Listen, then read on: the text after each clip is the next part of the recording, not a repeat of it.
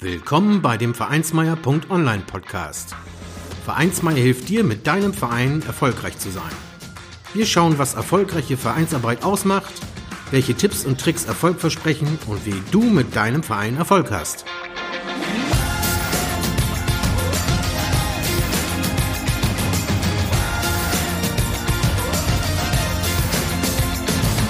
Und hier kommt dein Gastgeber, Carsten Schaschanski. Moin Moin und herzlich willkommen in der 30. Folge des Vereinsmeier.online Podcast. Heute mit dem Thema Schutz der Kinder im Verein. Kinderschutz ist eine der grundsätzlichen Anforderungen an einen Verein, der er gerecht werden muss. Dabei handelt es sich natürlich um ein wichtiges, aber auch sensibles Thema, das es einzuordnen gilt. Prävention und Intervention sind hier wichtig. Wie du den richtigen Handlungsleitfaden aufgreifst, erfährst du hier. Auch in den Vereinen sind Millionen von Kindern und Jugendlichen aktiv. Allein im Fußball sind es laut Deutschen Fußballbund zweieinhalb Millionen Kinder und Jugendliche in 25.000 Fußballvereinen. Die körperliche und auch persönliche Entwicklung wird in den Vereinen gefördert und selbstbewusstes Verhalten wie auch der Umgang mit Niederlagen erlernt. Für das Spiel und das soziale Miteinander braucht es klare Regeln, aber auch für das Verhältnis von Nähe und Distanz. Achtsamkeit muss gelebt werden, damit der Verein kein Ort für Gewalt und sexuelle Gewalt ist. Gerade wegen dem Vertrauensverhältnis zwischen Kindern und Jugendlichen mit den im Verein tätigen und betreuenden Erwachsenen muss mit möglichen Gefahren besonders sensibel umgegangen werden. Hier spielt sexuelle Gewalt außerhalb des Vereines im Rahmen der Familie ebenfalls eine Rolle.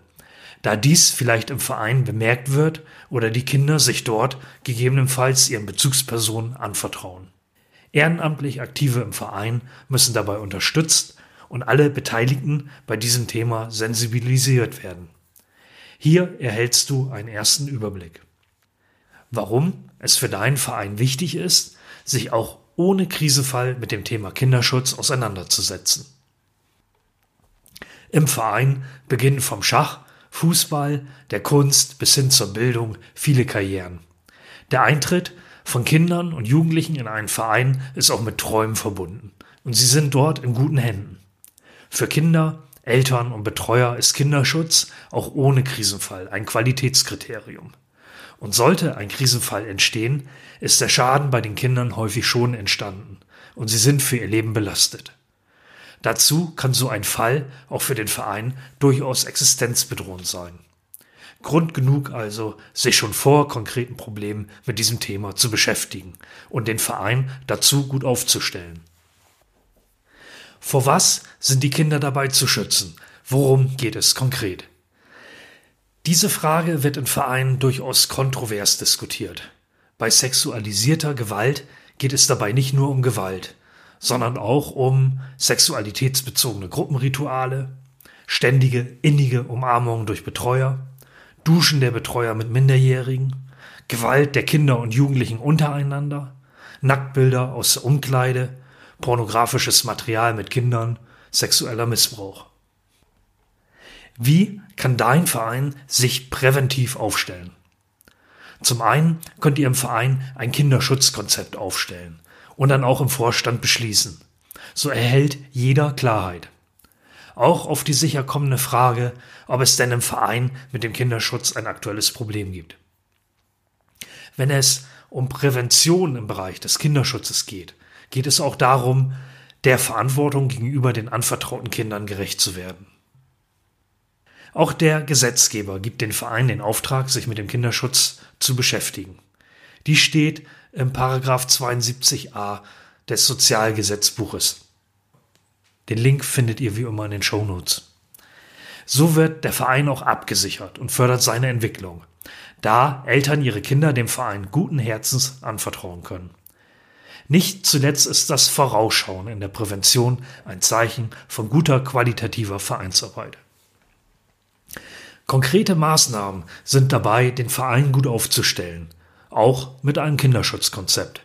Eine erste Anlaufstelle einzurichten, die Ehrenamtlichen im Verein in diesem Thema zu sensibilisieren und zu qualifizieren, wie auch Einsichtnahme in Führungszeugnisse, hier ist das Thema erweitertes Führungszeugnis, durchzuführen. Zum Thema Führungszeugnisse sei auch nochmal der Paragraph 72a Sozialgesetzbuch erwähnt. Link in den Shownotes, auch im gleichnamigen Artikel unter vereinsmeier.online, der da heißt Schutz der Kinder im Verein. Dieser Artikel besagt, dass Vereine sicherstellen sollen, dass eine Person mit entsprechender Straftat im Bereich der Kinder- und Jugendhilfe keine Kinder und Jugendlichen beaufsichtigt, betreut, erzieht oder ausbildet oder einen vergleichbaren Kontakt hat. Wie unschwer zu erkennen, muss die Koordination der Maßnahmen im Kinderschutz ganz oben im Verein aufgehängt werden. Hier muss im Vorstand also ein Verantwortlicher gefunden werden, der sich dann eben auch persönlich für die Koordination und Umsetzung verantwortlich fühlt. Klare zeitliche Vorgaben führen dann zu entsprechender Verbindlichkeit. Wie kann dein Verein sich zum Thema Kinderschutz positionieren? Natürlich kann dieses wichtige Thema in der Satzung gespiegelt werden, aber eine Anpassung ist nur auf einer Mitgliederversammlung möglich. Daher ist ein Kinderschutzkonzept im Verein eine gute Möglichkeit, denn dies kann ja auch mit einer Erklärung des Vorstandes veröffentlicht werden. Ein Link für gute Vorlagen und Muster erhältst du am Ende des gerade angesprochenen Artikels auf verein2.online oder natürlich auch in den Shownotes zu diesem Podcast und zu dieser Podcast-Episode. Dies zeigt, dass im Verein die Notwendigkeit erkannt ist und das Thema bearbeitet wird. Es sensibilisiert alle Beteiligten und macht dein Verein darüber hinaus zu einem unbequemen Ort für mögliche Täter. Was hat es mit der Anlaufstelle im Verein auf sich und was ist bei einer Einrichtung zu beachten? Im Verein sollte es idealerweise eine männliche und eine weibliche Person geben, die als erste Anlaufstelle dienen und ein offenes Ohr für die damit verbundenen sensiblen Themen im Verein haben. Diese Personen sollten nach Möglichkeit geschult sein oder kurzfristig beispielsweise über den Verband geschult werden. Es macht Sinn, dass diese Personen nicht dem Vorstand angehören und in diesem wichtigen Thema unabhängig sind. Um das Ganze praktikabel zu machen, müssen die Kontaktdaten natürlich im Verein bekannt sein oder bekannt gemacht werden. Dem Kontaktsuchenden sollte natürlich auch Anonymität zugesichert werden, damit er sich den Ansprechpartnern gegenüber in diesen Dingen öffnen kann. Dazu wird empfohlen, die Aufgaben der Ansprechpartner durchaus öffentlich zu machen, um gegebenenfalls aufkommendes Misstrauen oder Angst zu begegnen was du zum Thema Qualifizieren, Sensibilisieren und Regeln setzen wissen musst. Eine Vertraulichkeitserklärung für die Ansprechpartner und die Vorstandsmitglieder, die unterschrieben werden sollte, ist wichtig. Betreuer und Trainer sollten nicht nur sensibilisiert werden, sondern auch geschult werden. Regeln für den Umgang mit Kindern im Verein sollten gesetzt werden, deren Ausgangspunkt ein Verhaltenskodex im Verein sein sollte. Auch hier findest du dann am Ende des Artikels und auch in den Shownotes zu dieser Episode einen Link, der Muster und Merkblätter bereitstellt. Verbindlichkeit und Akzeptanz bei Betreuern und Trainern im Jugendbereich entsteht natürlich dann, wenn diese bei der Erarbeitung mitwirken und sich einbringen können. Zu definieren ist, was akzeptabel ist und was nicht. Das geht von den Arten von Körperkontakt über die Privatsphäre, auch bei Kindern, bis hin zu Übernachtungen, gemeinsamen Fahrten, dem Umgang mit Bildern oder Fotos und dem Trennen von Vereinen und Privaten. Und auch, wann etwas gegebenenfalls nicht mehr privat ist. Zum Beispiel immer wieder blaue Flecke bei Kindern etc. Eine absolute Grenze gibt es natürlich bei strafbaren Verhalten. Der Vorstand sollte diesem am Ende zustimmen, damit es sich auch im Bereich des Kinderschutzkonzeptes des Vereines und dessen Leitlinien bewegt. Diese Spielregeln sollten dann im Verein bekannt gemacht werden, von Betreuern und Trainern jeweils persönlich unterschrieben werden und auch neue Ehrenamtliche in der Betreuung von Kindern und Jugendlichen sollten darauf verpflichtet werden. Wie kann und sollte in dem Zusammenhang das erweiterte Führungszeugnis genutzt werden? Die Einsichtnahme in das erweiterte Führungszeugnis ist nicht zwingend vorgeschrieben, sollte aber durch deinen Verein im Bereich der Jugendarbeit genutzt werden. Dieses erweiterte Führungszeugnis enthält, wenn vorhanden, rechtskräftige Verurteilungen. In diesem Fall geht es um sexualisierte Gewalt und Verurteilung im Sinne des Paragraph 72a Sozialgesetzbuch. Das Thema Führungszeugnis unterliegt natürlich dem Datenschutz. Hier ist genau zu definieren, wer es vorlegen muss, wer es einsehen darf, was, wo und wie gespeichert wird und dann eben auch, was im Falle einer aufgeführten Verurteilung geschieht. Diese Person darf im Verein nicht mit Kindern und Jugendlichen arbeiten. Von Ovid gibt es ein Zitat, das da heißt, Vorsicht ist besser als Nachsicht. In dem Zusammenhang stellt sich natürlich die Frage, wie wären Täter in deinem Verein denn überhaupt erkennbar? Da die Täter ja aus dem direkten Vereinsumfeld stammen, häufig ein gutes Einfühlungsvermögen haben und sehr engagiert und damit auch integriert sind, ist das Erkennen von Tätern nicht leicht. Dies macht es dann besonders schwer, Hinweise auf Grenzverletzungen nachzuvollziehen. Dazu kommt, dass den Personen vielleicht gar nicht bewusst ist, dass sie sexualisierte Gewalt ausüben. Was der eine als normal empfindet, kann der andere bereits als Eingriff in die Intimsphäre empfinden. Ein pädophiler Hintergrund ist dabei ebenfalls nicht zwingend notwendig. Der Täter kann auch auf erwachsene Sexualpartner ausgerichtet sein und dann bei Kindern oder Jugendlichen Ersatzhandlungen oder Macht ausüben. Die Tathergänge können dabei vom Zuschauen unter der Dusche, dem Tauschen von Bildern bis hin zu sexuellen Handlungen gehen. Täter sind natürlich nicht am Äußeren zu erkennen. Neun von zehn Tätern sind allerdings männlich. Auch sexuelle Vorlieben können sich dabei auf das andere oder auch das eigene Geschlecht beziehen. Und man muss ebenfalls vor Augen haben, dass Täter auch selbst unter 18 sein können. Bestimmte Verhaltensweisen und Muster können dabei zum Beispiel sein, dem Kind über das übliche Maß hinaus besondere Aufmerksamkeit zu schenken, gegebenenfalls auch dem Kind besondere Geschenke zu machen. Das geht hin bis zu einer Vorzugsbehandlung, die die anderen Kinder nicht erhalten. Die Suche nach Möglichkeiten, mit dem Kind alleine zu sein oder unbemerkte Kommunikation zu ermöglichen, gehört ebenfalls dazu.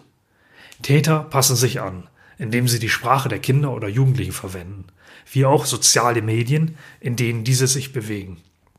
Sie verhalten sich distanzlos in der Ansprache des Kindes und testen aus, wie weit sie gehen können. So verschieben sich nach und nach häufig unbemerkt auch die Grenzen für das Opfer.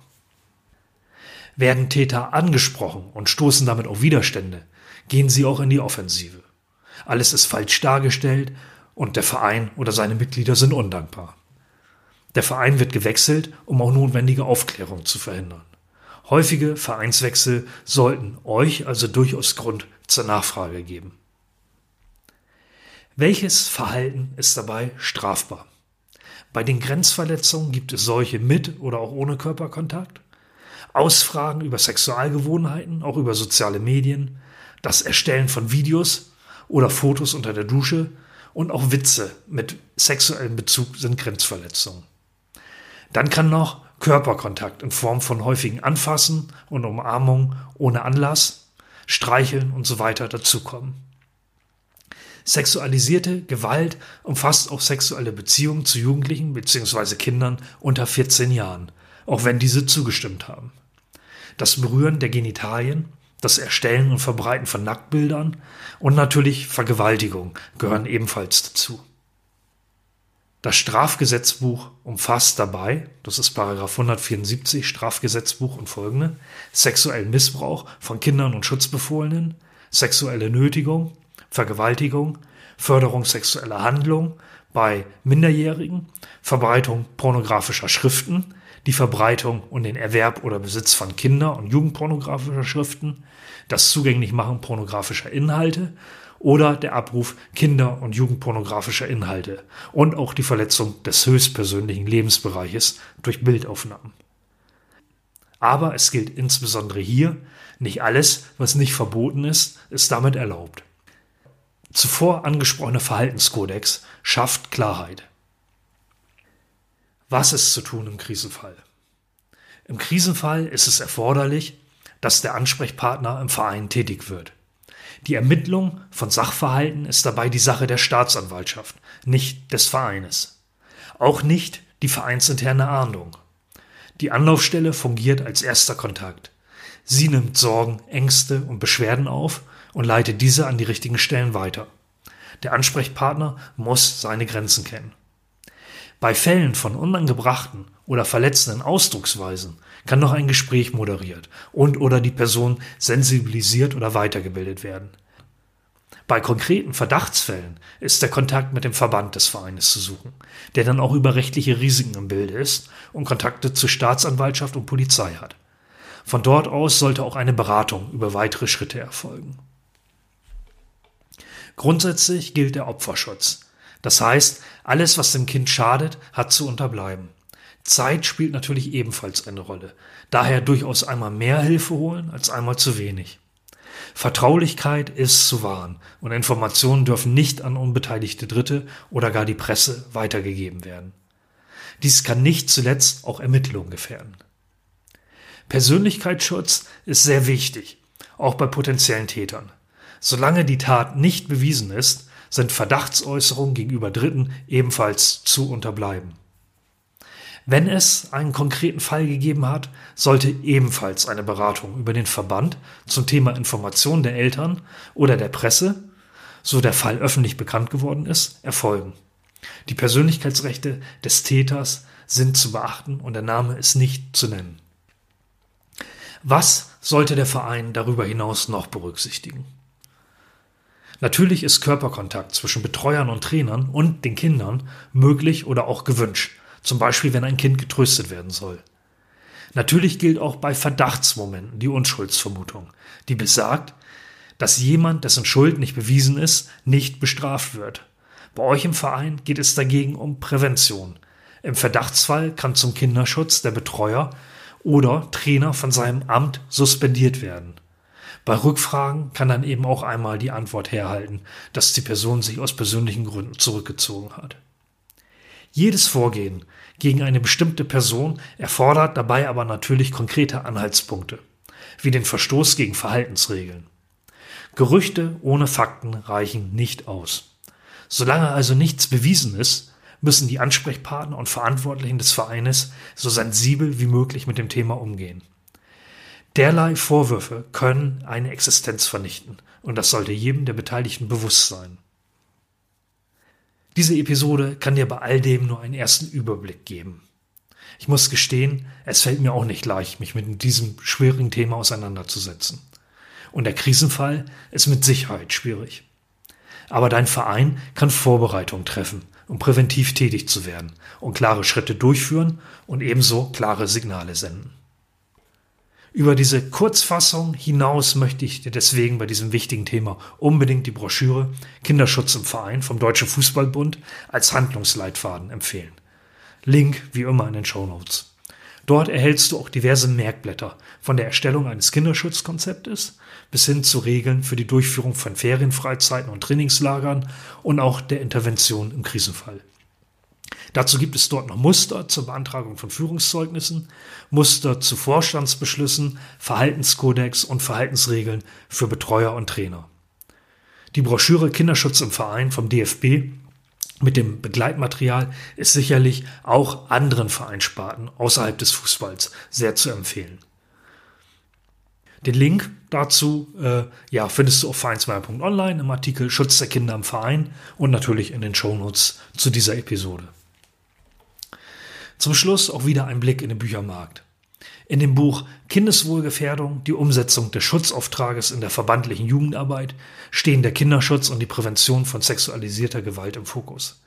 Miriam Günderoth vermittelt Basiswissen für all diejenigen, die in der Jugendarbeit tätig sind oder mit diesem Tätigkeitsfeld im regen Austausch stehen.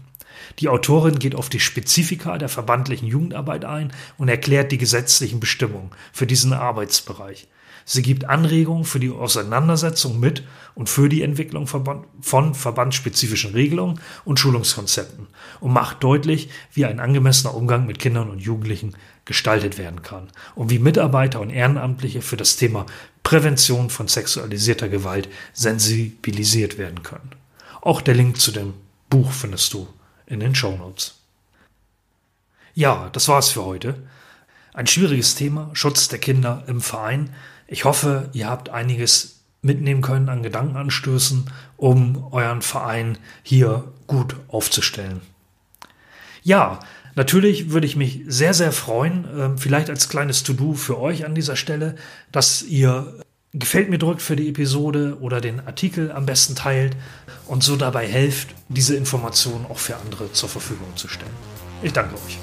Bis zum nächsten Mal. Tschüss. Vielen Dank, dass du den Vereinsmeier.online Podcast gehört hast. Wenn es dir gefallen hat, hinterlasse doch eine 5-Sterne-Bewertung oder markiere Vereinsmeier.online bei Facebook, Twitter, Instagram oder Steamit mit einem Gefällt mir. Vielen Dank für deine Unterstützung.